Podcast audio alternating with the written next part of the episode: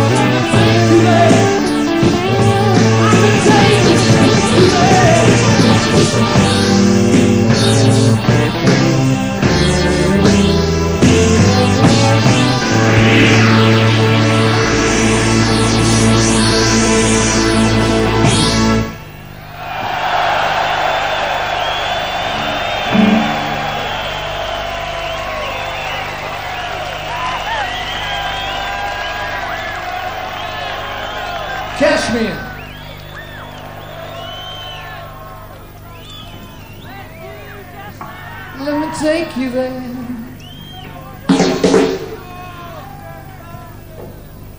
This is something entirely different. It's in fact uh, time, time to get your parkers on, start up your scooters.